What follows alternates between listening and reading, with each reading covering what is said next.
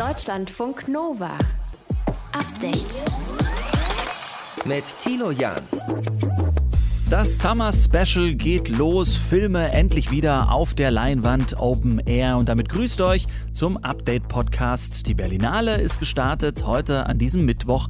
Rund 100 Filme werden gezeigt in Berlin. Und hier und da machen ja auch schon wieder die Kinos auf. Unser Film für euch in den nächsten knapp 30 Minuten geht so. Digitaler Impfpass, wann es ihn gibt und was ihr beachten müsst. Du solltest zuerst am Montag schauen auf der Seite mein-apothekenmanager.de, welche Apotheken das überhaupt schon anbieten. Lebensmittel sollen in Zukunft teurer werden. Ein Gespräch mit dem Vorsitzenden der Zukunftsmission Lebensmittel. Das heißt, wenn die Preise steigen, weil die tatsächlichen Kosten in die Lebensmittelpreise ähm, eingerechnet werden, dass das dann sozial ausgeglichen werden muss. Und Serienstart, wie das Marvel-Universum plötzlich divers wird. Wer hat sie erschaffen, Loki? Ein Eisriese von Jötunheim. Und wer hat sie großgezogen? Odin von Asgard. Das für euch jetzt in diesem Podcast. Schön, dass ihr mit dabei seid. Deutschlandfunk Nova. So, jetzt ist es wohl endlich soweit. Demnächst müssen wir nicht mehr mit dem zerfledderten gelben Impfpass rumlaufen, wenn man nachweisen möchte, dass man bereits vollständig gegen Corona geimpft ist. Denn ab nächste Woche Montag wird es wohl möglich sein, in Apotheken ein digitales Zertifikat für Smartphone zu bekommen. Das hat der Deutsche Apothekerverband mitgeteilt und wir gucken mal drauf mit Verena von Keitz aus unserem Team, wie das genau funktioniert. Verena, was muss ich machen, äh, um dran zu kommen, wenn ich schon zweimal geimpft bin? Also, du solltest zuerst am Montag schauen auf der Seite mein-apothekenmanager.de, welche Apotheken das überhaupt schon anbieten. Und es werden natürlich nicht sofort alle dabei sein. Das sagt der Vorsitzende vom Deutschen Apothekerverband Thomas Dittrich.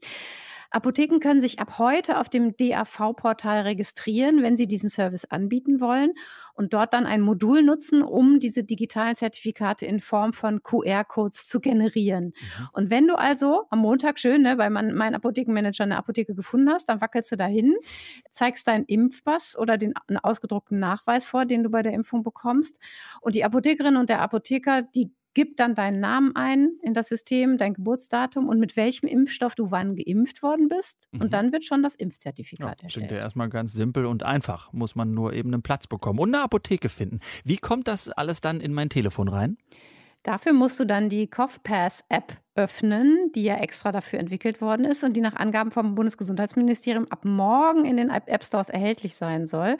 Mit der scannst du dann den QR-Code, entweder direkt vom Bildschirm in der Apotheke oder du kriegst eventuell einen Ausdruck vom Zertifikat, das du dann abscannen kannst. Und dann ist der QR-Code gespeichert in der App und du kannst ihn jederzeit aufrufen, wenn du die App öffnest, auch ohne Internetverbindung, das sagt das Robert-Koch-Institut. Und deine persönlichen Daten sind nur dezentral auf deinem eigenen Smartphone gespeichert und nirgendwo sonst. Deswegen gilt es hier eben auch also datenschutzsicher. Die Cough Pass App. Jetzt habe ich aber auch gelesen, die Corona-Warn-App kann das Zertifikat auch speichern, ne? Ja, das stimmt. Äh, das Bundesgesundheitsministerium sagt übrigens, das finden sie besser, ne, wenn alles an einem Ort ist, wenn die Leute die Corona-Warn-App dafür nutzen. Aber gut, äh, die Corona-Warn-App bietet in ihrem neuesten Update ebenfalls diese Möglichkeit. Das Update sollte heute im Laufe des Tages verfügbar sein, muss man ein paar Mal checken, wenn man sie hat. Äh, der Vorteil der Cough Pass App ist aber, wie ich finde, die läuft auf Smartphones auch mit älteren Betriebssystemen. Also die schließen mehr Leute mit ein, nämlich ab iOS 12.0 und ab Android 6.0 und nicht so wie die Corona-Warn-App, die eben nur auf den neueren Handys läuft. Wenn ich das Zertifikat dann in meinem Smartphone habe, ist das der Access All Area Pass? Kann ich damit überall rein? Na, so, so ungefähr. Also ab Juli ist es ja EU-weit gültig. Es hängt aber auch so ein bisschen davon ab, wann dein letzter Impftermin war. Also der QR-Code ist gültig ab Tag 15 nach der zweiten Impfung bei mhm. fast allen Impfstoffen, außer bei Johnson Johnson. Da ist er schon 15 Tage nach der ersten und ja einzigen Impfung gültig. Um den QR-Code zu prüfen, gibt es so eine extra Prüf-App, die zum Beispiel Geschäfte und Restaurants nutzen können. Und damit du nachweisen kannst, wenn du da stehst ne, und die mit der mhm. Prüf-App so deinen QR-Code äh, scannen, dass das auch wirklich dein Impfzertifikat ist, da solltest du tatsächlich doch immer einen Ausweis dabei haben, denn der kann immer dazu verlangt werden, um die Daten abzugeben. Ich meine, sonst könnte sich ja irgendjemand das Smartphone krallen und dann einfach mit meinem Code irgendwo reingehen, oder? Ja, genau. Mhm. Und dann stimmt aber, wenn, wenn die halt die Personalien checken, mhm. der Name nicht überein, außer du nimmst vielleicht auch noch deren Perso mit und siehst so aus wie die. Aber gut, wenn du jetzt kein Smartphone hast, dann kannst du alternativ übrigens auch den Ausdruck mit dem QR-Code einfach vorzeigen. Das ist immer eine Möglichkeit. Und wenn du dir ein neues Smartphone anschaffst, dann musst du tatsächlich nur die CoughPass-App nochmal laden und mit der kannst du dann den QR-Code von deinem alten Smartphone abscannen. Fertig ist die Laube. Und wenn du dein Telefon jetzt aber irgendwie verlieren solltest oder das kaputt ist, dann musst du allerdings wirklich nochmal in die Apotheke gehen mit deinem Papierimpfausweis und die digitale Zertifizierung neu erstellen lassen. Dieses Vorgehen mit den Apotheken, das ist ja, wenn ich es richtig verstehe, vor allem dafür gedacht für Leute, die schon geimpft sind. Was ist mit denen, die die zweite Impfung erst noch bekommen? Also bei denen äh, wird es wahrscheinlich jetzt schon bald in den Impfzentren und in den Arztpraxen laufen. Das war ja in den letzten Wochen immer die, wieder die Frage, wie kommen Menschen, die schon vor Einführung des digitalen Impfpasses geimpft worden sind, an ihr Zertifikat. Da hieß es dann zunächst, sie sollten das dort bekommen, wo sie geimpft worden sind. Aber diese Lösung mit den Apotheken ist natürlich deutlich komfortabler, als wenn du wieder ins Impfzentrum eiern musst. Mhm. Und für alle, die jetzt erst geimpft werden, sollte das wirklich kein Thema sein, denn eigentlich solltest du jetzt mit dem Start der CoughPass-App und äh, auch in den Impfzentren und Arztpraxen Praxen direkt mit der zweiten Impfung ein digitales Zertifikat bekommen, wenn du möchtest. Mhm. Vielleicht auch nochmal wichtig zu sagen, also niemand muss so ein digitales Zertifikat erstellen lassen. Das ist optional mhm. und freiwillig. Absolut. Ich habe letzte Woche auch den gelben Impfpass nochmal mit Tesafilm an der einen oder anderen Stelle repariert. Funktioniert auch so, glaube ich, ganz gut. Aber wir halten fest, ab Montag, da gibt es äh, digitale Impfnachweise in Apotheken für alle, die schon voll geimpft sind gegen Corona. Deutschlandfunk Nova. Update. 2,49 Euro für die Packung Schweinenackensteaks, 79 Cent für den Liter Milch. Ja, damit wirbt gerade ein großer deutscher Discounter. Ein größerer Anteil unseres Geldes wird in Zukunft für Lebensmittel ausgegeben werden. Das ist eine Prognose von Peter Strohschneider. Er ist Vorsitzender der Zukunftskommission Landwirtschaft und diese Runde aus Vertreterinnen und Vertreter aus Landwirtschaft, Wirtschaft und Verbraucher, Umwelt- und Tierschützer und der Wissenschaft. Sie arbeitet gerade an Empfehlungen für die Bundesregierung. Ich wollte von Peter Strohschneider wissen, wie er das genau meint, wenn ein größerer Anteil unseres Geldes in Zukunft für Lebensmittel ausgegeben wird. Naja, ich meine zunächst mal einfach folgende Beobachtung, dass also sagen wir mal, als ich auf die Welt kam, das ist schon ein paar Jahre her, ähm, da haben wir zwischen 40 und 50 Prozent unseres Geldes für Lebensmittel ausgegeben. Heute sind das noch ungefähr 14 Prozent. Und zunächst meine ich einfach, dass die Erwartung, eine solche Schrumpfung dieses Lebensmittelkostenanteils an dem Geld, das ich ausgeben kann, ähm, die Vorstellung, eine solche Schrumpfungslinie lasse sich einfach ähm, sozusagen endlos fortsetzen, die ist schon denklogisch ausgeschlossen. Und was ich dann meine, ist, dass für Lebensmittel einfach deswegen mehr ausgegeben werden müssen in Zukunft, aber nicht eben als keine Forderung, die ich formuliere, sondern eine Prognose, äh, die ich habe, weil man dazu kommen muss, dass die tatsächlichen Gestehungskosten, die bei der Erzeugung von Lebensmitteln ähm, auftauchen, auch in den Preisen, sozusagen in Warenpreisen, mhm. ähm, abgebildet werden müssen. Und das ist gegenwärtig nicht der Fall. Aber wenn Sie sagen, der Warenpreis jetzt ist äh, eben eine Mischkalkulation, wie wollen Sie dann sicherstellen, äh, dass am Ende das Geld dann wirklich an der Quelle ankommt, zum Beispiel bei den Landwirtinnen und Landwirten?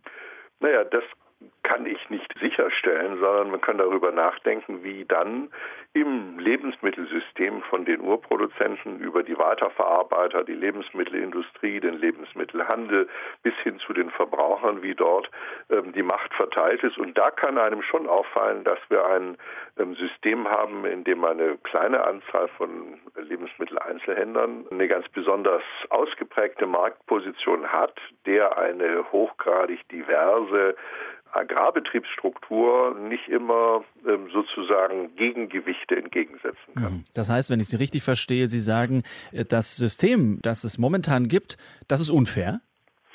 Das ist jedenfalls ein System, das dazu führt, dass es ähm, sozusagen betriebswirtschaftlich sinnvoll ist, tatsächliche Produktionskosten auf Gemeingüter zu externalisieren und dass damit dann ein System ist, das erstens zu viele negative Umweltwirkungen bei der Lebensmittelproduktion erzeugt und andererseits die Lebensmittelproduzenten zu einem beträchtlichen Teil in einer ziemlich problematischen ökonomischen Lage belässt. Was sagen Sie all denjenigen, die sich nur preiswerte Produkte Produkte äh, leisten können. Sie haben natürlich ganz recht, dass es nicht dazu kommen darf, äh, dass äh, gesunde Lebensmittel von den Wohlhabenderen ähm, gekauft werden und von den weniger Wohlhabenden, die gezwungen werden, ungesunde Lebensmittel zu haben oder zu hungern. Das ist ja klar. Und das heißt, wenn die Preise steigen, weil die tatsächlichen Kosten in die Lebensmittelpreise ähm, eingerechnet werden, dass das dann sozial ausgeglichen werden muss. Der Vorsitzende der Zukunftskommission Landwirtschaft, Peter Strohschneider, im Gespräch hier bei Deutschlandfunk Nova. Danke dafür. Dankeschön. Deutschlandfunk Nova. Update. Loki ist einer der charismatischsten Bösewichte aus dem Marvel-Universum und heute, da startet Loki die Serie beim Streamingdienst Disney Plus. Mit dem Gott der Täuschung als Hauptfigur, der Bruder von Thor, wird dort nicht nur als Bösewicht, sondern auch gleich als Mitglied der LGBTQ Plus Community auftreten. Er ist nämlich genderfluid. Darüber müssen wir sprechen mit unserem Film- und Serienexperten Tom Westerholt. Tom, äh, kommt das überraschend, dass sich dieser Charakter zwischen den Geschlechtern bewegt?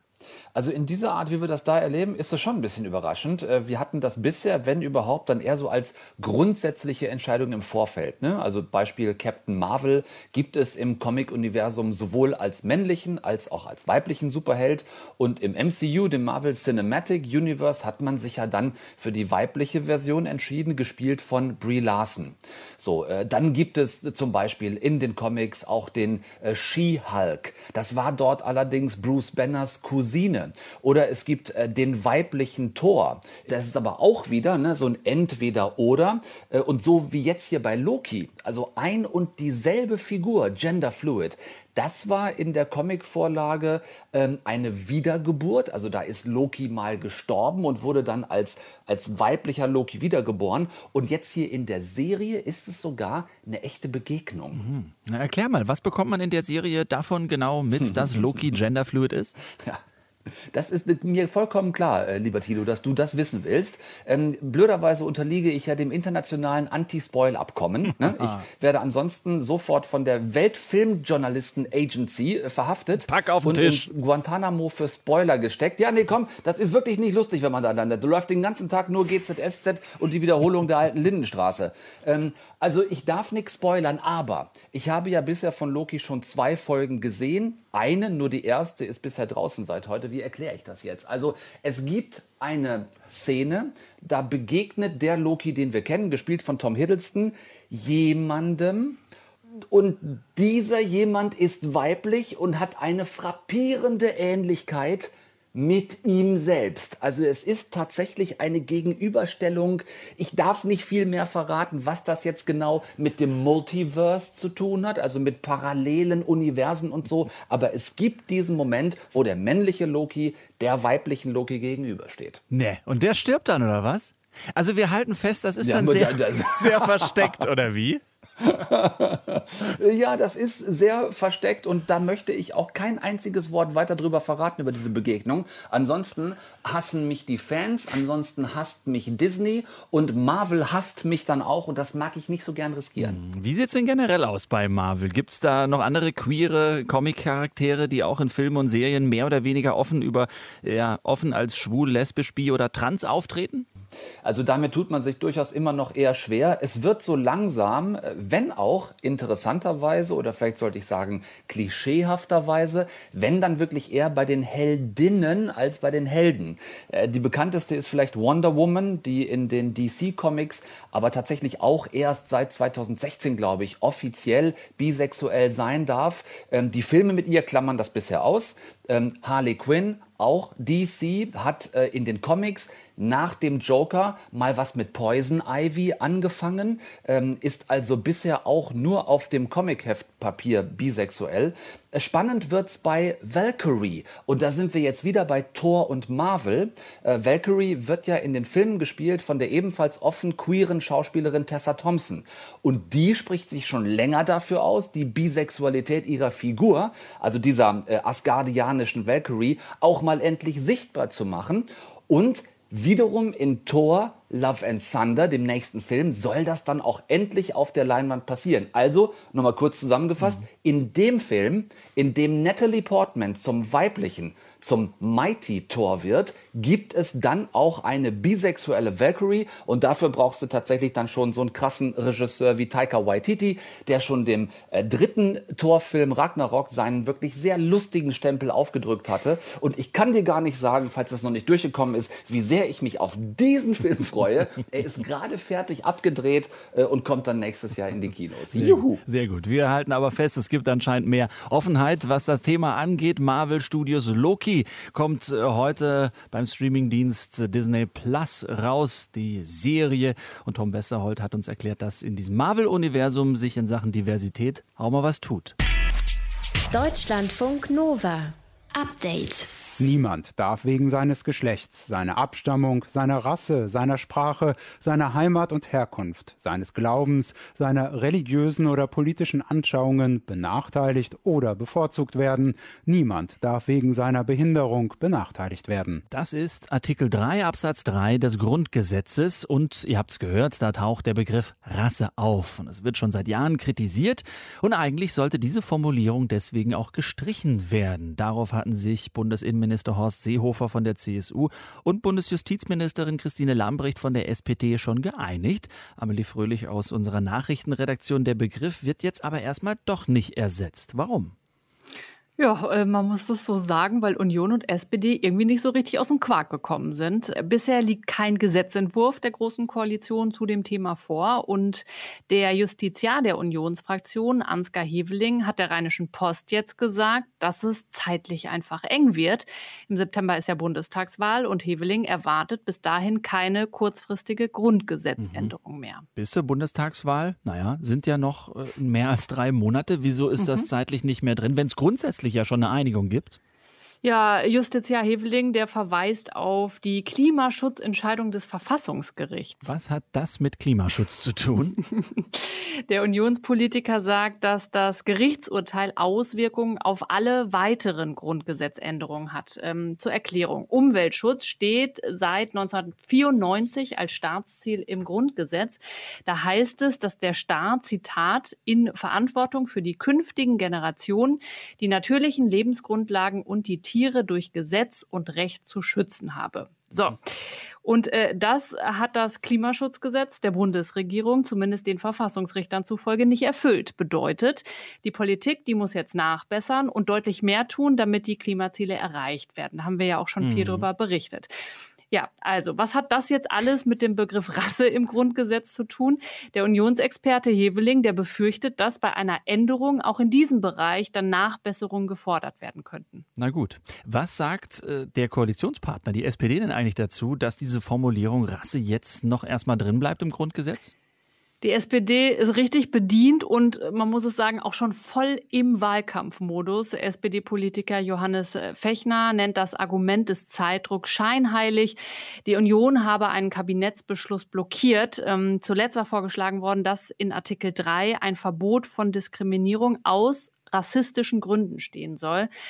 Übrigens, äh, mit dem Begriff Rasse, da wollten die Verfasserinnen und Verfasser des Grundgesetzes 1949 ein deutliches Zeichen gegen den Rassenwahn mhm. der Nazis setzen. Die Formulierung, die unterstellt aber indirekt, dass es tatsächlich unterschiedliche Menschenrassen gibt. Mhm. SPD-Fraktionsvize Dirk Wiese wirft der Union ein rückschrittliches Weltbild vor. Mit ihrer ablehnenden Haltung verwehre sie Millionen von Menschen, die täglich mit Rassismus und Diskriminierung konfrontiert seien, einen eindeutigen Schutz. Und Wiese kritisiert auch, CSU und CDU verhinderten aktiv, dass bestimmte gemeinsame Vorhaben jetzt noch umgesetzt werden könnten. Äh, damit spielt er auch auf die Kinderrechte an. genau, die sollten ja eigentlich auch im Grundgesetz verankert werden, ne? Ja, seit gestern ist das aber erstmal auch vom Tisch, zumindest für diese Legislaturperiode. Das ist laut Justizministerin Lamprecht an Detailfragen gescheitert. Die Parteien im Bundestag konnten sich nicht auf eine Formulierung für so eine Verfassungsänderung einigen. Ja, und für eine Grundgesetzänderung braucht es eben eine Zweidrittelmehrheit im Bundestag und Bundesrat. Hm. Also wir halten fest, vor der Bundestagswahl, da wird es wohl keine Grundgesetzänderung mehr geben, weder bei den Kinderrechten noch beim Begriff Rasse. Diese Formulierung Rasse, die wird trotz Kritik wohl erstmal in Artikel 3 stehen bleiben. Informationen, Einzelheiten waren das von Amelie Fröhlich aus unserer Nachrichtenredaktion. Deutschlandfunk Nova. Update. Ja, unser Inlandsgeheimdienst, der Verfassungsschutz, der sammelt Informationen über Menschen, die, wie es so schön heißt, die freiheitlich-demokratische Grundordnung gefährden. Offenbar aber nicht nur von solchen. In Sachsen, da hat der Verfassungsschutz jahrelang Daten über Landtagsabgeordnete gesammelt, ohne dass es irgendeinen Extremismusverdacht gab. Unter anderem auch über Martin Dulich, stellvertretender Ministerpräsident von der SPD. Gestern wurde dazu ein Bericht des Landtags veröffentlicht. Jetzt ist die Aufregung groß. Sprechen wir drüber mit Alexander Moritz, unserem Landeskorrespondenten in Sachsen. Alexander, wer ist denn alles betroffen? Ja, das Landesamt für Verfassungsschutz hat eingeräumt, dass im Prinzip alle Abgeordneten des Sächsischen Landtags betroffen sind. Über sie wurden Daten gesammelt illegalerweise. Und daneben sind vermutlich auch Daten von hunderten anderen Personen aus der Zivilgesellschaft gespeichert worden. Zum Beispiel von Menschen, die Demonstrationen gegen Rechtsextremismus angemeldet haben. Martin Dulich, der stellvertretende Ministerpräsident, über den sind das Ganze sechs Seiten. Und gestern, als er davon erfahren hat, war er einigermaßen empört. Also ich bin wirklich fassungslos und empört, was hier der damalige Verfassungsschutz sich geleistet hat. Es kann nicht sein, dass Menschen, die sich hier demokratisch engagieren, kriminalisiert werden. Ich fühle mich da auch wirklich persönlich ähm, angegriffen. Zumindest die Daten von den Abgeordneten, die sollen jetzt intern beim Verfassungsschutz gesperrt werden und später auch gelöscht. Zwei Landtagsabgeordneten von der Linken und einer von der Grünen, denen reicht das nicht. Die haben angekündigt, dass sie jetzt noch gegen den Verfassungsschutz klagen werden, damit die Daten auch wirklich gelöscht werden, weil so ganz sicher sind sie sich da eben nicht. Welche Daten wurden denn da zusammengetragen? Der die meisten scheinen erstmal belanglos zu sein. Das sind öffentliche Aussagen bei Veranstaltungen, in sozialen Netzwerken, Facebook-Posts, sowas. Auch Behördeninformationen, dass zum Beispiel jemand eine Demonstration angemeldet hat oder bei der Polizei eine Anzeige aufgegeben hat. Und das Landesamt für Verfassungsschutz hat die offenbar routinemäßig alle zusammengesammelt, obwohl im Gesetz klar steht, dass nur bei Verdacht auf Extremismus auch solche Daten gesammelt und gespeichert werden dürfen. Das, äh, diese Behörde sagt aber, naja, sie haben so eine Datenverarbeitungssoftware, die ist so blöd, blöd, dass die das alles automatisch speichert und nicht nur die wirklich relevanten Extremismus-Verdachtsdaten. und man hat einfach kein Personal gehabt, um vor der Speicherung zu prüfen, ob die Daten überhaupt relevant seien. Das Ganze ist schon Skandal genug. Dazu kommt aber, dass schon auffällig ist, was gesammelt wurde, nämlich vor allen Dingen Sachen im Zusammenhang mit Rechtsextremismus. Personen, die sich gegen Rechtsextremismus positioniert haben, sind da offenbar ins Visier gekommen. Und äh, das ist zum Beispiel der Fall bei Irena Rudolf Kockott. Das ist eine Lokalpolitikerin von der SPD aus Leipzig, die sich seit Jahren gegen Legida und andere rechtsextreme Vereinigungen engagiert, Demonstrationen anmeldet. Und bei der hat der Verfassungsschutz auch einfach geguckt, auf welchen Demonstrationen die war und auch, dass sie zum Beispiel auf einem Konzert war mhm. von einer angeblich linksextremen Band und für sie ist vollkommen unklar, woher der Verfassungsschutz überhaupt weiß, dass die da war und da hat er möglicherweise gezielt nachgeforscht und sie macht das ziemlich fassungslos. Wo ich mich auch dann frage, wird denn dann meine ganze Familie gleich mit erfasst? Also ich war mit meinem Mann bei dem Konzert, das sind so Sachen, die einen dann schon bewegen ich bin so alt, dass ich die DDR miterlebt habe. Ich habe die Sowjetunion miterlebt. Ich bin Halbrussin. Das lässt einen so ein bisschen zweifeln. Und ich denke, diese Zweifel müssen ausgeräumt werden. Denn die Überwachung durch den Verfassungsschutz, die könnte Menschen ja abschrecken, sich überhaupt noch politisch zu äußern in der Öffentlichkeit. Und das Ganze ist aus rechtsstaatlicher Sicht eine Katastrophe. So hat mir das der grüne Innenpolitiker Valentin Lippmann gesagt, mhm. der auch im Landtag dafür verantwortlich ist, den Verfassungsschutz zu kontrollieren. Wie kam es denn dazu, dass der Landtag die Aktivitäten des Verfassungsschutzes genauer untersucht hat? War es bekannt, dass der Nachrichtendienst sowas macht? Ja, das war nicht der erste Skandal. Vor einem Jahr ungefähr haben wir in Sachsen schon darüber diskutiert, dass der Verfassungsschutz Daten über AfD-Abgeordnete gesammelt hat, obwohl er noch gar nicht juristisch einwandfrei belegen konnte, warum er das eigentlich tut. Man hat das einfach gemacht. Viele andere Abgeordnete, auch von anderen Parteien, haben dann Auskunft verlangt vom Verfassungsschutz, haben dann ein paar Monate gewartet und dann solche Schreiben bekommen, wo eben drin stand, wir haben über sie gespeichert, dass sie das und das machen, teilweise auch sehr absurde Dinge. Und diese Woche gab es einen Abschlussbericht einer Kontrollkommission im Landtag Landtag. Da wurde das eben nochmal klar als rechtswidrig eingeordnet. Neu ist, dass eben der Umfang, dass fast alle Abgeordneten betroffen sind. Was man dazu sagen muss, ähm, der Verfassungsschutz arbeitet schon noch weiter. Auch jetzt werden einige AfD-Abgeordnete tatsächlich auch nachrichtendienstlich überwacht, also gezielt überwacht, weil sie inzwischen als rechtsextrem gelten. Der sächsische Verfassungsschutz hat illegal Daten gesammelt. Sogar der Vizeregierungschef Martin Dulich ist da ins Visier geraten. Informationen und Einzelheiten dazu waren das von Alexander Moritz, unserem Landeskorrespondenten in Sachsen. Deutschlandfunk Nova. Update. Falls ihr noch überlegt, wohin diesen Sommer und wenn ihr auch nicht ganz so viel Zeit habt, dann sagen wir euch, fahrt doch in den Weltraum. Jeff Bezos Raumfahrtunternehmen Blue Origin bietet nämlich einen Kurztrip nach oben an. Jeff und sein Bruder Mark, die fliegen unter anderem da auch mit. Zehn Minuten soll der Hüpfer in den Weltraum dauern. Mitbieten kann jeder und jede bis morgen noch. Aktuelles Gebot allerdings 3,8 Millionen US-Dollar. Naja, Deutschlandfunk Nova-Reporter Stefan Beuting, der könnte sich mit dem heutigen Gehalt auf jeden Fall den Flieger aus Lego nachbauen. Und er überlegt auch noch, so einen Trip nach oben. Wäre es das wert? Das Beste an der Raumfahrt sind ja eh diese coolen Promo-Videos. We've been perfecting our ability to launch New Shepard heißt die Rakete und in gut einem Monat soll sie starten. Weil die darin verbaute Raumkapsel so klein und kegelförmig ist, hat jeder einen Fensterplatz. Und weil Jeff Bezos plus Bruder mitfliegen, bist du nicht ganz allein. Und trotzdem stelle ich es mir nicht so überlaufen vor. Und im Höchstgebot, derzeit 3,8 Millionen US-Dollar, da wären dann sicher auch wirklich alle Gepäckgebühren drin. Verrückt. Die Welt ist verrückt. Ulrich Walter, Professor für Weltraumtechnik, selbst Astronaut. Ich habe ihn gefragt, ob er mir, so ganz grundsätzlich, dazu raten würde, da mitzufliegen. Ja, man muss unterscheiden, es gibt zwei Typen von Raumflügen. Das sind die sogenannten suborbitalen, ich nenne es mal Hopser im Weltraum. Erster Punkt, es mag ein Spaß sein, aber leider nur ein kurzer. Der Weltraum beginnt nach internationaler Definition in 100 Kilometer Höhe und der Jeff Bezos geht auf 105 Kilometer Höhe. Der Geschäftsmann Bezos kalkuliert eben auch bei seinem Weltraumflug alles knallhart. Und jeder, der also dort oben mal so diesen Hopser gemacht hat und übrigens nach ungefähr 10 Minuten wieder zurückkommt, der kriegt ein Zertifikat, da steht drauf, Sie waren im Weltraum. Und darauf sind die Leute scharf. Testfrage. Hast du deine Siegerurkunden der Bundesjugendspiele immer griffbereit oder eingerahmt? Dann wäre so ein Zertifikat was für dich. Meine sind längst weg, das heißt, ich bin nicht so der Typ dafür. Außerdem Man muss wissen, dann ist man noch kein Astronaut. Astronaut ist man erst dann, wenn man eine Erdumkreisung gemacht hat, zum Beispiel auf der Raumstation. Ulrich Walter sagt, es gibt für denjenigen, der mitfliegt, einen Guinness-Bucheintrag, nämlich für den ersten bemannten kommerziellen Flug ins All. Das ist natürlich schön, aber Jeff Bezos Versprechen, das er auf der Internetseite gibt, dass man dann Astronaut ist, das wird nicht eingelöst. Derjenige, der das macht, dem ist nicht klar, dass er eigentlich kein Astronaut wird, aber investiert halt so viel, um das zu werden.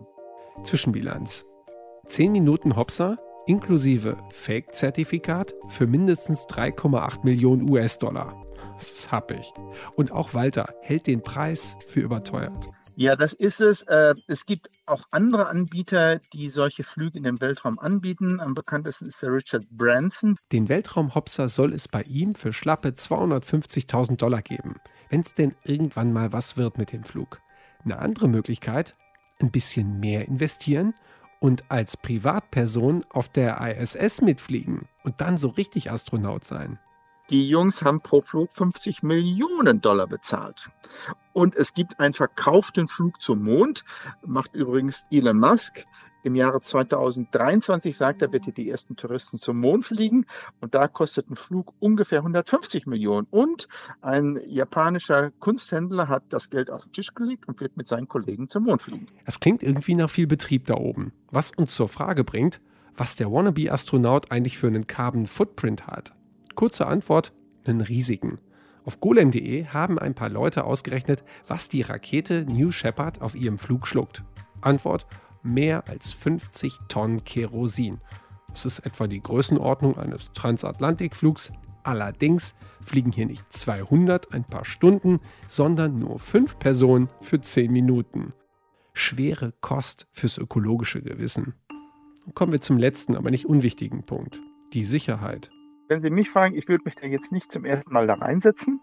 Ja, die Rakete sei schon ein paar Mal erfolgreich gestartet und ja, Jeff Bezos sei ein vorsichtiger Mann. Aber für den Hüpfer wäre Walter das Restrisiko einfach zu hoch.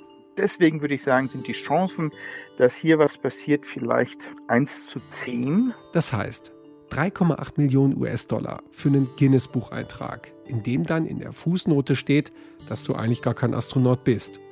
Dafür jagst du aber mit fünf Leuten so viel CO2 in die Atmosphäre wie 200 beim Transatlantikflug und du hast ein 10% Risiko, dass irgendwas mit der Rakete schiefläuft. Aber hey.